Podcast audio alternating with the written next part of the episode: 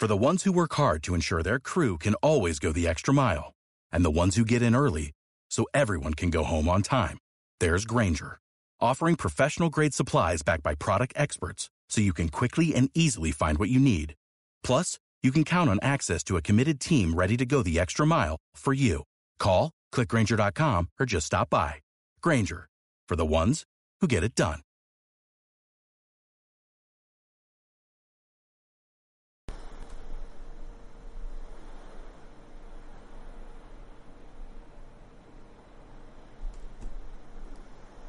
La guerra hay que valorarla en términos de cinco factores fundamentales y hacer comparaciones entre diversas condiciones de los bandos rivales, con vistas a determinar el resultado final. Sun Tzu.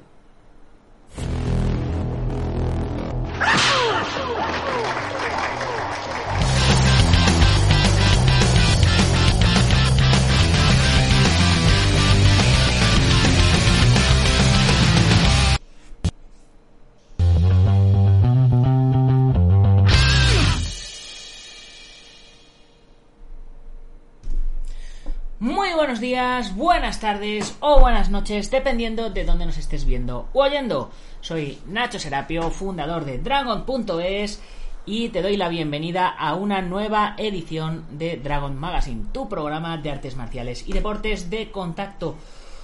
Nueva edición de verano, chicos. Ya sabéis que ayer empezamos la edición de verano y, y bueno, pues eh, hemos cambiado el paisaje, nos hemos ido a un sitio más eh, romántico, más de descanso, se oyen las gaviotas de fondo, tenemos nuestras palmeritas por aquí y bueno, pues ¿qué hacemos en este programa de verano? Pues hablamos del arte de la guerra, el arte de vencer sin necesidad de combatir, que decía Sun Tzu que era lo, lo ideal, ¿no? Bueno, eh, hoy martes 4 de agosto, eh, nuestro programa eh, se lo voy a dedicar a los que habéis estado en la casa museo de Ana Frank, porque tal día como hoy, 4 de agosto del 44, la Gestapo nazi capturó a la joven judía Ana Frank de 15 años de edad y a su familia en un área sellada de un almacén de Ámsterdam.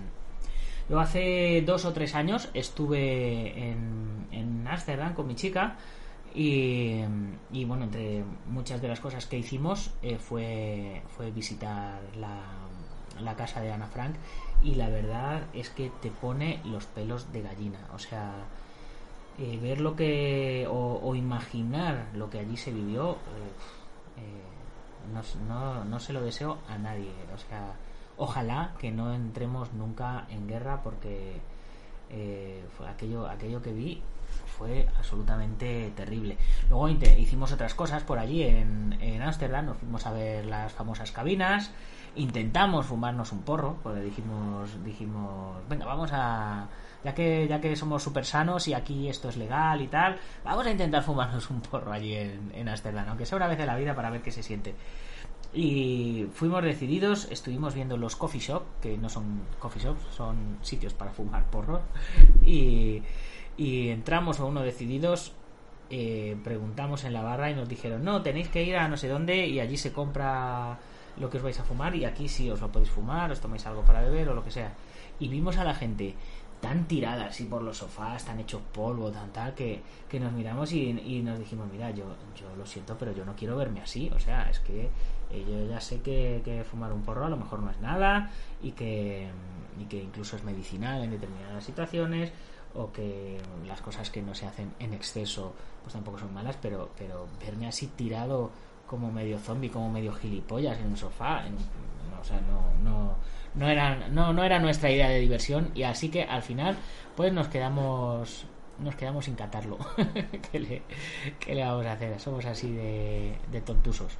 En fin, hoy continuamos con la edición de verano del podcast, con la segunda entrega que del, del famoso libro El arte de la guerra de Sun Tzu. Ayer eh, empezamos con la introducción y justo os hice el coitus interruptus cuando comenzábamos con el con el primer con el primer capítulo. Así que pues Sin más, eh, vamos a arrancar con el primer capítulo.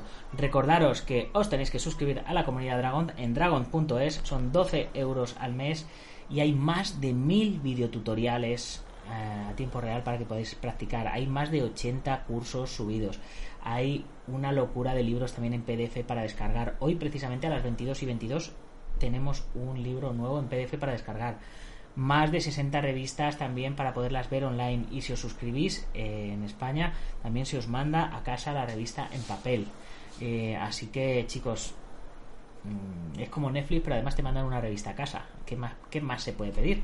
bueno pues vamos a nuestro contenido de hoy capítulo 1 sobre la evaluación Sun Tzu dice la guerra es de vital importancia para el Estado es el dominio de la vida o de la muerte, el camino hacia la supervivencia o la pérdida del imperio. Es forzoso manejarla bien. No reflexionar seriamente sobre todo lo que le concierne es dar prueba de una culpable indiferencia en lo que respecta a la conservación o pérdida de lo que nos es más querido. Y ello no debe ocurrir entre nosotros. Y es que si uno no está pensando en la supervivencia, vamos a, ya no hablemos de la supervivencia del imperio, vamos a hablar de nuestra propia supervivencia. Si uno no se preocupa por sobrevivir o, por tener trabajo o por tener una buena casa, nadie va a venir de fuera a, preocuparse por, eso, por nosotros, porque eh, cada uno, como se suele decir, cada perro que se lama su pijo, ¿no? Eh, tú vas a mirar por tu supervivencia y por la de tu familia. Y imaginemos que estamos en circunstancias forzosas y hay un biberón con leche y tú tienes un bebé y el otro tiene un bebé. Eh, y o, se lo toma el otro o, se lo toma el tuyo. ¿Tú qué vas a hacer? Pues vas a luchar porque tu hijo se tome el biberón. Y es que es así. Por eso en todos los estados existe lo que se llama el Ministerio de Defensa, existe el ejército. Ya no por querer ir a la guerra, sino por querer mantener lo que uno tiene. Y muchas veces el hecho de querer mantener y de no tener más ambición eh, lleva a perderlo. Ojo con eso. Como decíamos en el inicio del programa, hay que valorarla en términos de cinco factores fundamentales y hacer comparaciones entre diversas condiciones de los bandos rivales con vistas a determinar el resultado de la guerra. El primero de estos factores es la doctrina, el segundo el tiempo, el tercero, el terreno. El cuarto, el mando. Y el quinto, la disciplina. La doctrina significa qué hace que el pueblo esté en armonía con su gobernante, de modo que le siga donde sea, sin temer por sus vidas ni a corregir ni a correr cualquier peligro. Es decir, eh, hay, que, hay que hacer que la gente ame su país y sea capaz de dar la vida por su país y de luchar por su país. Un buen gobernante tiene que hacer entender a la gente que el, país no es de él, sino es de todos. Y todos tienen que defenderlo eh, a igualdad. Eso, eh, fijaros la diferencia que hay entre Estados Unidos y, bueno, entre casi el resto del mundo, que todo el mundo habla, ama, ama su bandera, ama su país, son nacionalistas, y aquí cualquiera que lleva una bandera de España ya es un facha. O sea, llevas una bandera de España, ya eres facha, y eso es ser, y eso es, y eso es malo sea, ser facha es malo. O sea, amar a tu país es malo. La gente, la gente se confunde con. La gente cree que, porque ames España estás amando a Franco o estás amando al rey. No. Estás amando la. realmente. si tú amas a tu país y llevas tu bandera, que la bandera es la que representa el país, estás amando la paella, estás amando los bailes regionales, estás amando la Sagrada Familia de Barcelona, estás amando. Eh, la Giralda de Sevilla, eh, las sevillanas, eh, el flamenco, o sea, estás amando todo un todo un estatus, las playas, estás amando Ibiza, estás amando Canarias, o sea, no sé si me entendéis. En fin, el tiempo significa el yin y el yang, la noche y el día, el frío y el calor, días despejados o lluviosos y el cambio de las estaciones pues es, eh, es un factor muy determinante, eh, desde luego, a la hora de ir a la guerra, eh, si, si, se guerrea de noche, si se guerrea de día, si se genera frío, si se genera calor, si estamos en días despejados, si estamos en días lluviosos, eh, cuando van a cambiar las estaciones para planificar las estrategias. Bueno, no lo he dicho para los que estáis en la versión vídeo del podcast. el vídeo que os he puesto hoy eh, es uno de los vídeos de Alberto Hidalgo, uno de nuestros patrocinadores. Que bueno, como estamos hablando de Sun Tzu, del arte de la guerra, libro chino y demás, pues Alberto Hidalgo en sus canales tiene eh, varios vídeos documentales de sus viajes por, China, por Hong Kong y por todos estos sitios. Así que me ha parecido eh, una buena ocasión de mezclar lo antiguo con lo moderno y además visto desde, uno de nuestros patrocinadores. Así que aprovechar y meteros en su canal y suscribiros, que podréis ver todo esto que estáis viendo, pero comentado. Tercer punto, el terreno. El terreno implica las distancias y hace referencia a dónde es fácil o difícil desplazarse, si es campo abierto o lugares estrechos, y esto influencia las posibilidades de supervivencia.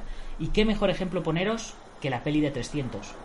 Eran 300 contra 300.000 pero los metieron en un terreno estrechito, en un camino pequeñito, y tuvieron que entrar casi, casi de uno en uno, de dos en dos, de tres en tres.